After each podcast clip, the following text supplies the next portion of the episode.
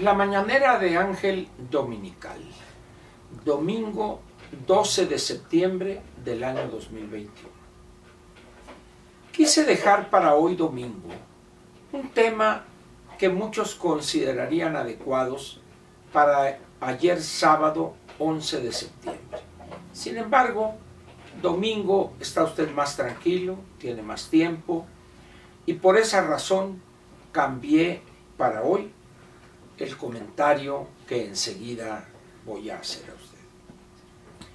Hace 20 años un día se celebró en la ciudad de Nueva York la representación quizá de una de las peores tragedias del oscurantismo y del fanatismo religioso que hemos conocido en siglos incluso si bien ha habido masacres, eh, ha habido ejercicios en el gobierno que han causado la muerte de millones y millones de los gobernados en ese país, el caso de la Unión Soviética, la República Popular China de 1949 a 1980, Cuba, eh, y lo que guste usted agregar. Sin embargo, lo que pasó hace 20 años y un día reviste una característica diferente. ¿Es posible pensar hoy, a 20 años de aquella barbarie, de aquel acto cavernario, de grupos que amparándose en algo que dicen ellos, que dicen otros, que dijo Mahoma allá en el siglo 7 y 8 de nuestra era? ¿Es válido a estas alturas iniciar una cruzada o una nueva edición de las cruzadas para tratar de acabar con los infieles según estos grupúsculos? ¿Es posible pensar, o quién en su sano juicio pensaría, que un grupo dentro de los que practican la religión musulmana, que además hay que aclarar que en el sentido estricto no es una religión. Eh, ¿Cuánto le gusta a usted que fueren los que pertenecen a esta visión eh, fundamentalista, cavernaria, violenta en extremo, sin razón alguna o sin sentido? ¿Cuántos serán? ¿10 millones? ¿15? ¿50? 100, vamos a suponer que sean 100 millones. Resulta que la población total en el planeta ronda ya los 7.500 millones. ¿Para quién en su sano juicio, para quien que no está totalmente fuera de sus facultades mentales, sería lógico y viable pensar que un grupúsculo de fanáticos que se inmolan en aras de cumplir con aquello que, repito, dicen unos, que dicen otros, que dijo Mahoma, para acabar con los infieles o convertirlos todos al Islam. Por donde quiera que vea usted esta posición, es una locura, es de locos. Aquí vendrían un una luz, una catarata de preguntas. ¿Es posible en el tercer decenio del siglo XXI? ¿Es posible admitir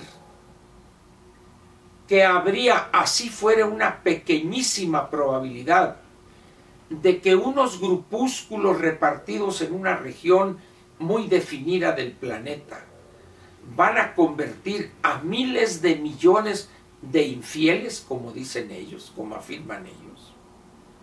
Convertirlos a eso que esos infieles llaman religión, que son un, un conjunto de planteamientos, por decirlo menos, absurdos frente a la realidad que vive el mundo hoy. Sin embargo, no obstante la locura que representan, el desatino que representan ese conjunto de ideas, cortarle la mano a los ladrones, lapidar a la mujer adúltera o al hombre adúltero, etcétera, etcétera. Y dice uno, es viable que este conjunto de hombres o de personas, pero hombres fundamentalmente, que traen un pleito con el jabón Camay desde hace siglos, que porque dicen otros que dijo, que dijo Mahoma, no se rasuran, no se cortan el pelo y andan todos greñudos, barbones, con unos batones, unas cosas, y dice uno, bueno, ¿conocerán estas personas el baño alguna vez? Personas alejadas totalmente de todo adelanto científico en los últimos 400, 500 años. ¿Quién en su sano juicio pensaría que estas hordas de cavernarios políticamente hablando van a convertir a casi 7.400 de millones de infieles porque los únicos fieles serían ellos? ¿Quién? ¿Quién se atrevería a pensar que esos planteamientos son válidos, son viables? Para una persona con mínimo dos dedos de frente, lo que estos fanáticos plantean es irrealizable. Sin embargo, en tanto no se pueda acabar con ellos, y no me refiero físicamente, sino en el terreno de las ideas, van a causar mucho daño. Pero hay algo que debemos tener perfectamente claro. Jamás esas hordas cavernarias van a triunfar. Jamás. No hay posibilidad alguna de que la barbarie derrote a la civilización. No hay posibilidad alguna de que esa antigüedad inventada por estos fanáticos derrote al conocimiento que la humanidad ha acumulado cuando menos en los últimos dos siglos para no irnos más atrás en el tiempo. En esas condiciones uno preguntaría, ¿a qué se debe que hay personas que siguen a estos fanáticos? Que se convierten en fanáticos más fanáticos que aquellos.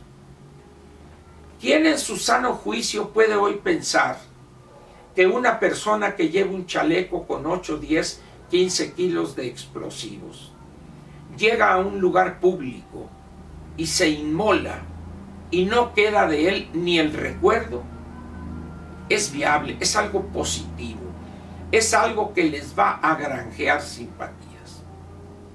Solamente se requiere estar muy, pero muy loco, muy desequilibrado mentalmente para pensar en esa posibilidad.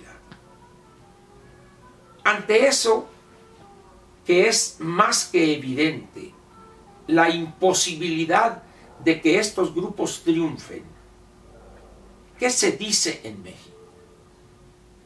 Y sabe que es lamentable que hoy en México algunos, no pocos incluso me atrevería a afirmar, en ese ejercicio de un antinorteamericanismo enfermizo, que es producto o del retraso mental o de la pérdida de cordura de esos muchos, es algo bueno porque daña y golpea a los Estados Unidos.